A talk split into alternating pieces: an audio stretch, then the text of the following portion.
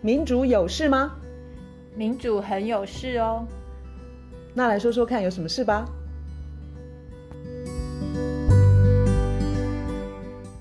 大家好，我们今天要谈在欧洲发生的农民抗争活动。到二月三号的时候呢，法国罗马尼亚呃农民他们已经停止了抗争，但其他像德国、意大利、瑞士都还持续。那为什么跨欧洲不同国家的农民决定就是对于政府发出一个就是比如抗议型的活动？然后，那综合呃他们不同国家可能。有不同理由，但是一一些比较比较共通性的理由，他们不满欧盟农业政策很复杂，他们呃不满农民的收入过低，通膨，然后外国竞争，尤其乌克兰在二零二二年就是战争开始之后，欧盟决定让乌克兰的农产品没有关税的情况之下进入欧盟，嗯，大家可以想象这个来自外国的突然来的。新的竞争给欧洲这些国家本地的农产品带来很大的竞争的压力，然后呃，刚刚提到的通膨，那这段期间还包括燃料价格的上升，这些都是提高农民生产的成本，然后他们整个获利的压力。但是这么单纯的理由，很多理由都不是昨天才发生的啊，那为什么农民现在累积的愤怒是这么的？这么的重，这么的沉重，卢老师可能也要告诉我们，就是不同国家他们呃农民面临的情况有很大的不一样，是这样吗？对，我有看到说，其实像法国啊，法国他们是从去年秋天农民就已经开始在抗争了。可是其实媒体主流媒体是蛮腐败的，我觉得就是媒体他不去关心，不去报这个东西，然后政府也不理。假如说他们从去年秋天就开始。然后你都不理他们，那这几天我们在上个礼拜我们在电视上看到那些感觉上很夸张的一些画面就不足为奇了，因为其实法国他们原本就有农民，他们是在做的一件事情是把那个路标把它拆下来，然后颠倒过来再装回去，就是上下颠倒，那个已经进行了好几个月。那他们的做那件事情的意思就是去告诉。大家就是一种抗争，在告诉大家说，我们的 Our world is upside down，就是我们的世界已经一一片一团混乱，因为我们已经快要养不回活，养不活自己。就是我们的农产价格，它可能在市场上有涨价，然后通货膨胀，大家买不起，又买的比较少。可是涨价就是无论如何，那个利那个利润，那个赚到的钱，就是不会跑到农民的口袋就对了。那那个涨价，它跑的钱。其实现在我们看到的整个欧洲这么大规模的农民运动，跟一件事情有关，也就是我们的呃我们的 podcast 长期以来在讲的新自由主义，或者是剥削这件事情。就剥削这件事情，我们现在的包括就是特别是在呃欧盟，它的农业政策是很大很大的一个剥削。欧盟有它的共同农业政策，嗯哼，然后这个共同的农业政策，它事实上是让大的企业、大的这种农产公司、农业公司，他们得到很多的补助。可是小农他们得到的补助不但非常少，而且那个官僚的繁文缛节对小农来说是很大很大的负担。他们可能一个礼拜有整整一天要拿来填各式各样的表格，然后填了之后送上去，这个公务员，然后就是官僚，可能他给你的补助还拖很久。可是你都已经没有现金了，你都已经没有办法，所以这种种这些大的企业，它还这是一个复杂的问题嘛？它它还涉及到说，呃，现在我们看到这场抗争其实很复杂，是因为表面上看，它很像是农民在反抗环境运动、环保运动，因为环保的或是气候的运动，它要求说，因为农业其实是很大的排放源。然后环保，包括气候青年或是呃环团，他们会想要让政府就是制定规则，你要减碳啊，你要减氮，氮就是像肥料，然后碱加完等等等。表面上看，这个这些农民的抗争，就是很规模很大，然后动作很大，然后非常的感觉上非常的激进。表面上看，他们好像是在反抗这种气候政策或是环境政策，可事实上相当复杂。就是，呃，前两天有五十几个环团，他们跳出来，包括我们常熟悉的那个地球之友 （Friends of the Earth），还有 Greenpeace，还有那个反抗灭绝 （Extinction Rebellion），他们都一起跳出来，五十几个团体，他们跳出来说。我们拒绝被标签为农民运动的敌人，就他们特别跳出来说：“我们从来就是挺农民、农夫，我们也要保护我们的地球。”他们一大动作跳出来，很大一个理由是，现在的这些农民运动，他们呃对极右、极右，也就是他们排斥移民、反移民，而且还气候否认。极右像法国就是 Le Pen，然后呃德国就是德国另类选择党这类，他们现在把农民运动极右把农民运动拿来当做一个武器利用，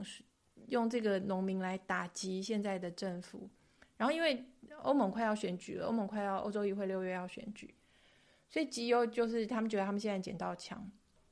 那环团他们，我觉得他们做的蛮好的，他们五十几个联合起来跳出来说。我们是要保护地球，我们要保护环境。农民也想要保护地球，想要保护环境。农民想要有机的农耕，他们不想要破坏土地。今天的问题就是在剥削太严重。然后极右事实上根本就是主张大规模工业化的生产的农产，呃，农业生产方式，那根本就是反其道而行。然后他们否认气候变迁，所以这个这个复杂的这个。这个抗争呢，就各方等于是都有一种角力。好，大概你花了五分钟的时间，给我们非常多不同的面向。那就是这个事情，就让我们看到说，这事情本身其实非常非常复杂嘛。首先，你告诉我们说，欧洲的共同农业政策它是结构性的问题。那我们当然也会很好奇，就是说，它可能数十年来都行之有年，都是这样子走的。然后再来就是，嗯、你有提到就是说，环团他们。可能这个时候提醒了我们，就是说，在气候的问题上面，好像会营造出一种农民是反对这些减排的政策，就是比如说他们就是嗯，农民不喜欢，或是他们不应该被贴上标签，就是说他们不努力的减减少碳排放，然后包括氮，嗯，然后甲烷，因为这些都是农农业，其实它本身就是会会排放，但是不要忘了。农业其实是就是喂养，就是让大家吃饱饭、吃优质的粮食的来源。那农夫他们真的不愿意改变他们的生产方式，然后想要继续这样子大量排碳吗？但是我们也不认为，就是说农农民是必须要被指责的那一方。但是这次的这个抗争让我们有点疑惑啦，就是他们好像在反对那个欧盟的政策的这个部分。嗯，就是欧盟定了一些标准很高的气候跟环保的标准，然后农民到底是是真的现在在通膨啊，在那个燃料价格上升的这样子的环境下面，他们觉得应该要减轻或应该要延后实施吗？因为我有注意到，法国政府为了要平抚那个农民的愤怒，那他现在低头了，就是。一个法令，目的在减少杀虫剂使用的这个法令，总理就就答应说，OK，那我们暂停，我们就先不做这块，我们就先不推。那这个是很可惜的，而且更不要说在法国，其实你可以想象吗？他们有三分之一的家户自来水不合格，因为那个水里面有杀虫剂的残留代谢，意思就是说，这对他们来说是一个很大的问题。那更不用说对于那个生物多样性的。破坏嘛，因为那个杀虫剂在环境里头已经，大家看到这个四十年来，像昆虫啊，呃，像鸟类啊，大量的的消失，我们可以大胆推测是跟杀虫剂有关。OK，所以法国直接就说这个法令我们就暂不推了。好哦，那这样是不是又对环境呃很不好呢？所以气候跟环境的法规在那边，那。对农民是一个很大的压力吗？这一块我们其实很想关心农民。对，我觉得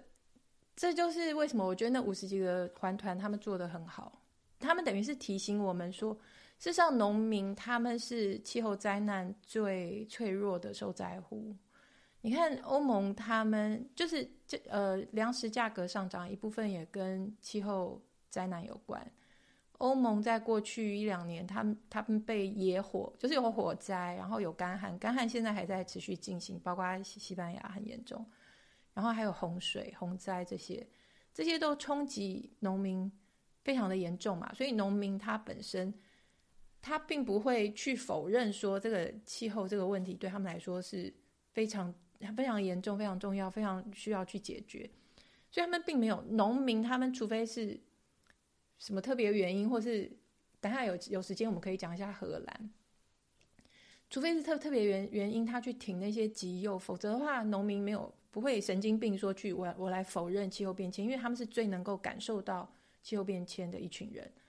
所以事实上，如果我们想想一下说，要不是我们现在全球的粮食生产体系的剥削问题那么严重的话，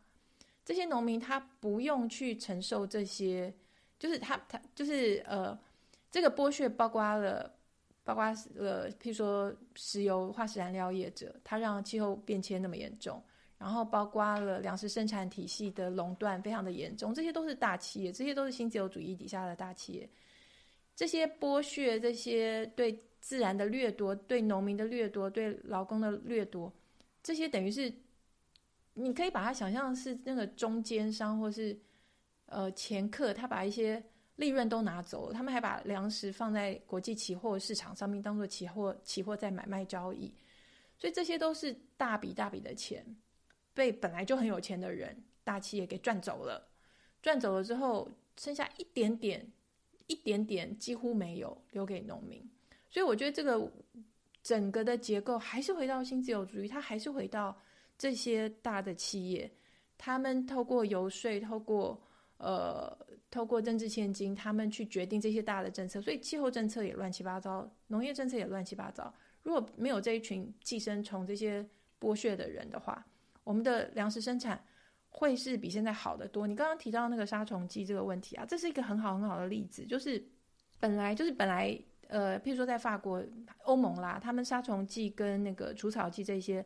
本来已经说要禁止了，可是后来在去年年底的时候。又不禁了，其中那个很有名的除草剂就是叫做 gl 嗯 glyphosate，中文叫做年年春嘛，或者是呃化学的学名叫做加林赛，根本就是年年没有春天吧？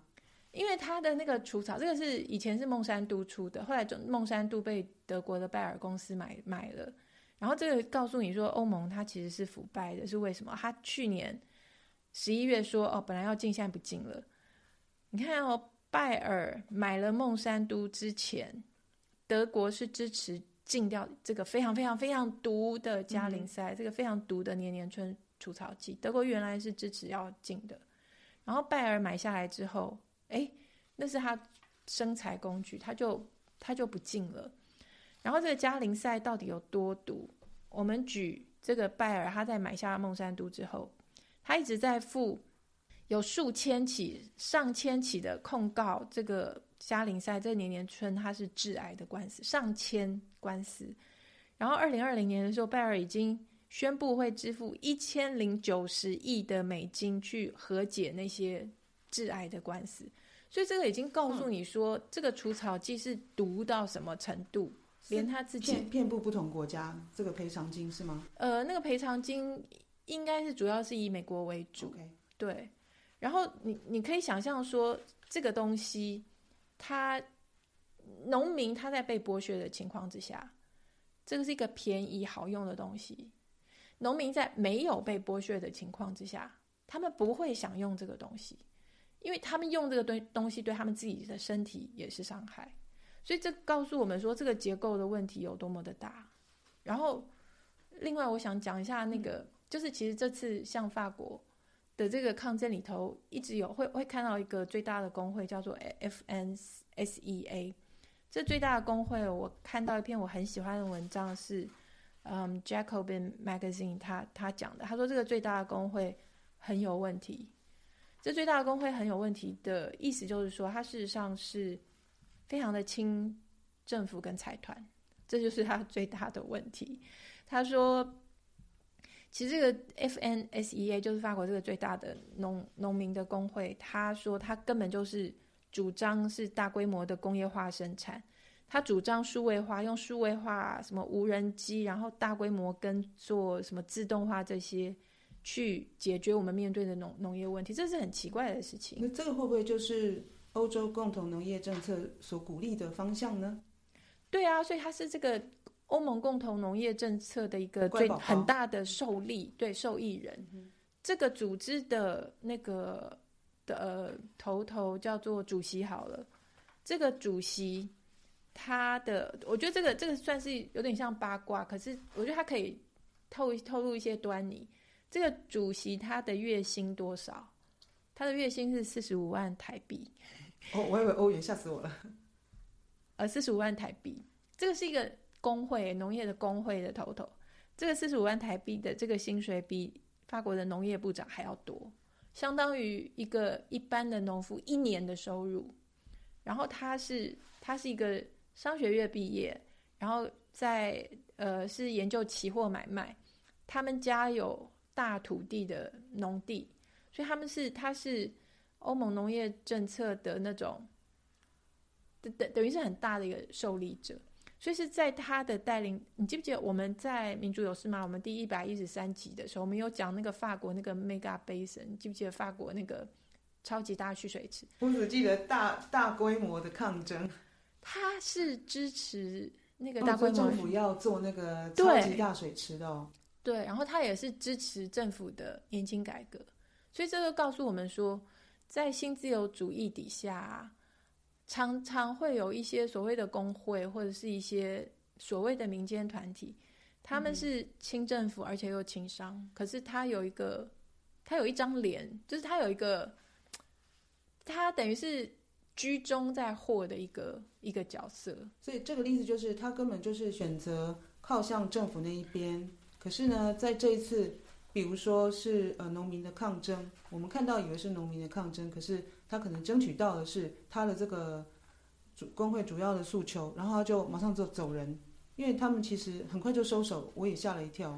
就是他们就就应该是拿到他们要的交换条件吗？对，所以有些农夫是已经不就是当他说好了，大家回家的时候，他是有被虚的。所以有些很多法国的农夫，他们已经了解到说这个这个最大工会有问题，因为这个最大工会他连有机这件事情他都不停，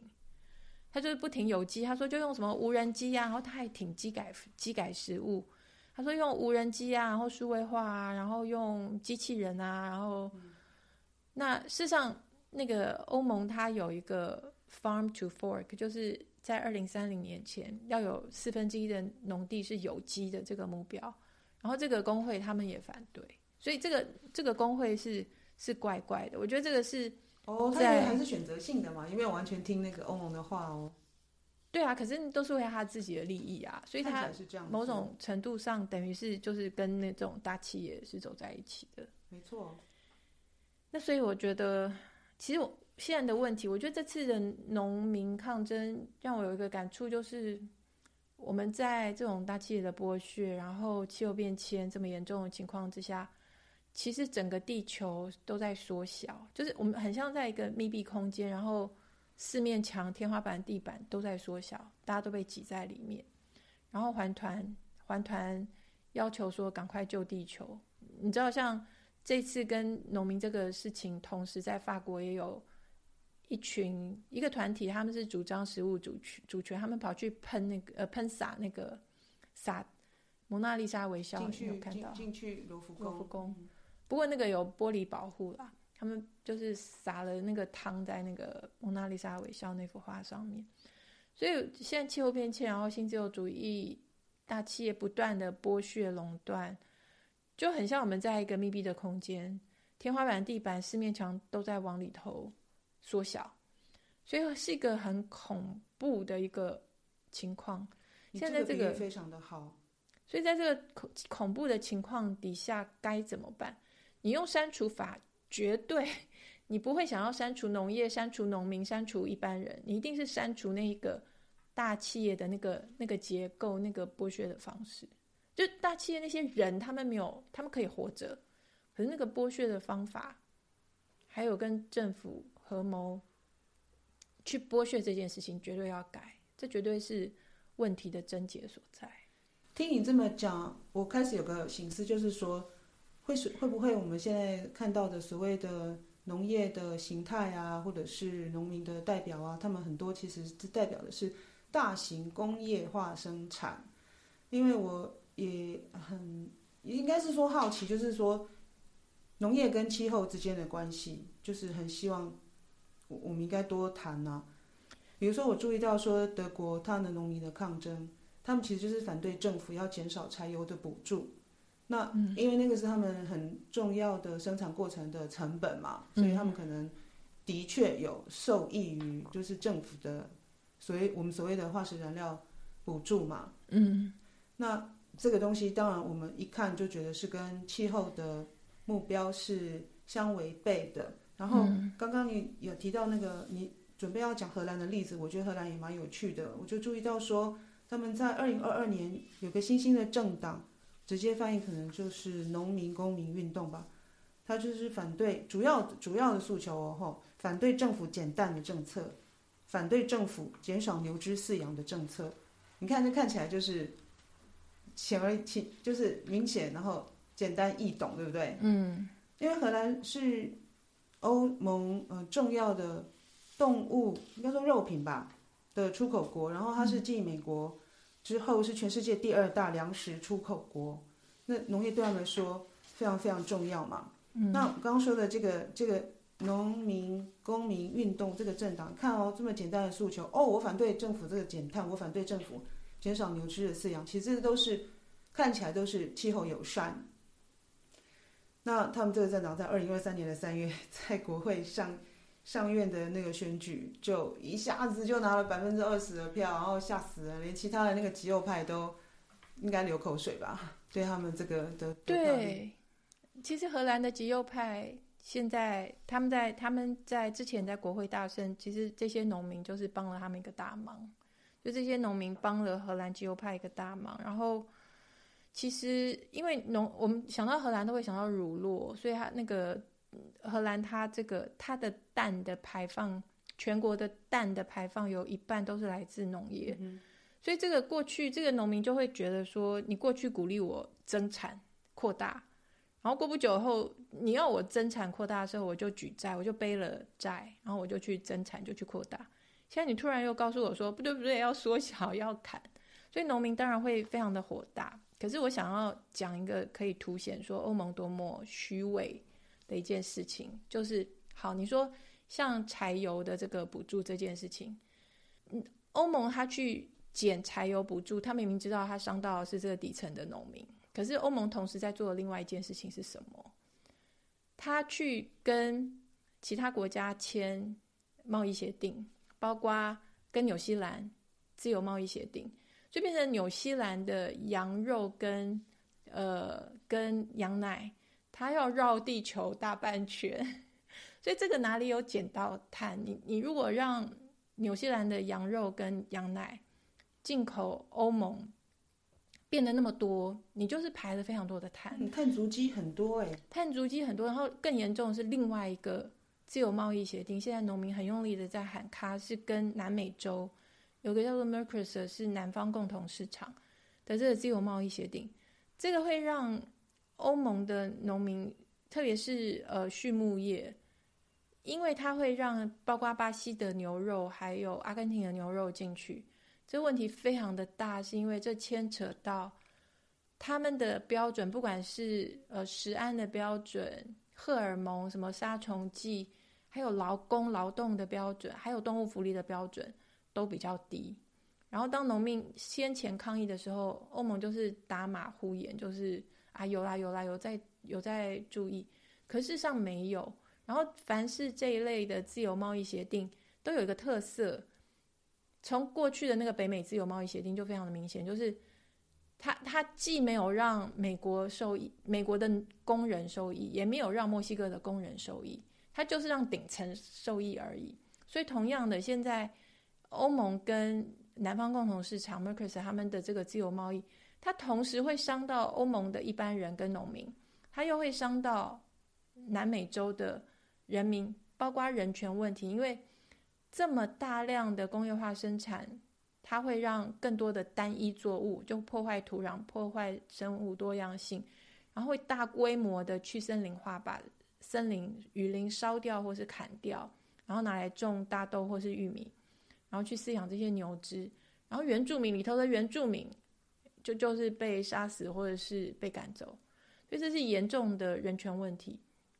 然后这个是多么大的，这是更大，也是一个很大的碳排的问题。可是。你欧盟同时在签这些自由贸易，是为了有钱人，是为了大企业，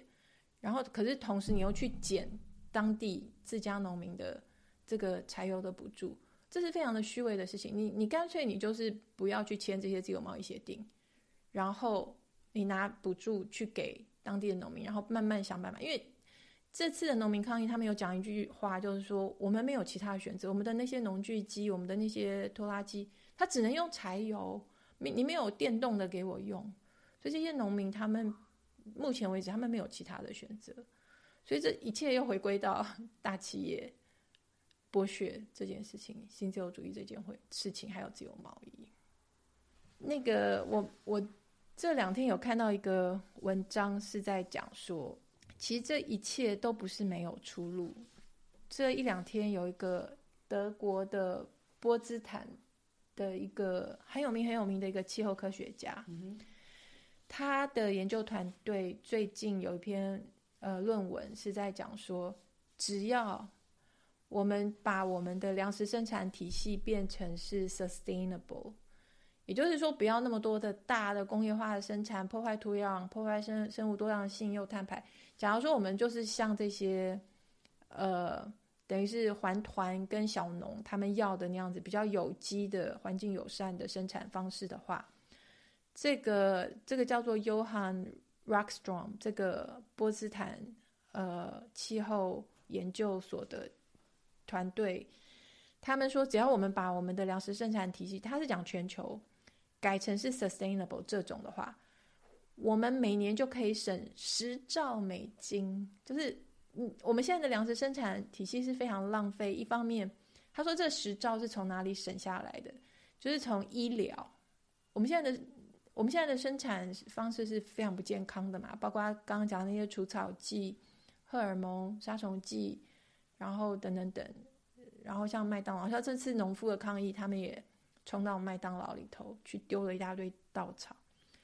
他说省十兆这个美。十兆美金，这一方面是来自于医疗健保，另外一方面是来自于环境的成本。所以，假如说我们不要去破坏那些环境，我们省下来的，加上我们医疗省下来的，就达到十兆。他说，否则的话，还有另外一个问题，就是如果我们现在一切如常，business as usual 这样子粮食生产的话，到二零五零年之前会有六千四百万人是营养不良，但是同一个时间。肥胖会 增加七十 percent，增加七十 percent，肥胖增加七十 percent，我觉得这个是非常惊人的数字。提醒了我们，农业跟粮食有直接的关系，然后农业的生产跟环境跟气候紧密的关系也分不开。所以，当我们在讲农业的时候，其实真的是好几个环节都是在一起的。没错。然后我我我可以回馈，好像是一个政治经济学家吧。我我这对一句话很有印象很深刻啊，就是说那个农业农民要求的应该不是扩大它的生产的量，嗯，他他最重要的其实是就是扩大它的获利，嗯，所以尽力的那边把那个量搞得很大，哎，可能那那不一定对他的获利是有直接帮助的嘛，哈。对啊，他们现在被迫去用那些化学东西，是因为被剥削的太严重。如果他们没有被剥削那么严重的话，他们没有没有农民是没事喜欢用那些东西的，因为就是新自由主义下那个垄断问题很严重，他们常种子